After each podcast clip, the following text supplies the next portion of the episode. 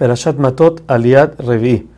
Hashem le ordena a Moshe que todos los seres vivos que fueron capturados, quiere decir las mujeres menores de 3 años y todos los animales, tienen que ser repartidos. La mitad a la gente que fue a la guerra y la otra mitad al resto del pueblo. Dentro de la gente que fue a la guerra, tienen que dar uno de 500, un 500 tienen que dárselo a Elazar Cohen para que él lo reparta a los Levim.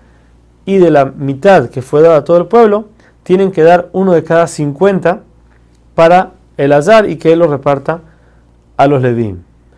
Los bienes muebles, quiere decir cualquier utensilio que se hayan llevado, eso no había que repartirlo, se lo quedaba a la gente que fue a la guerra.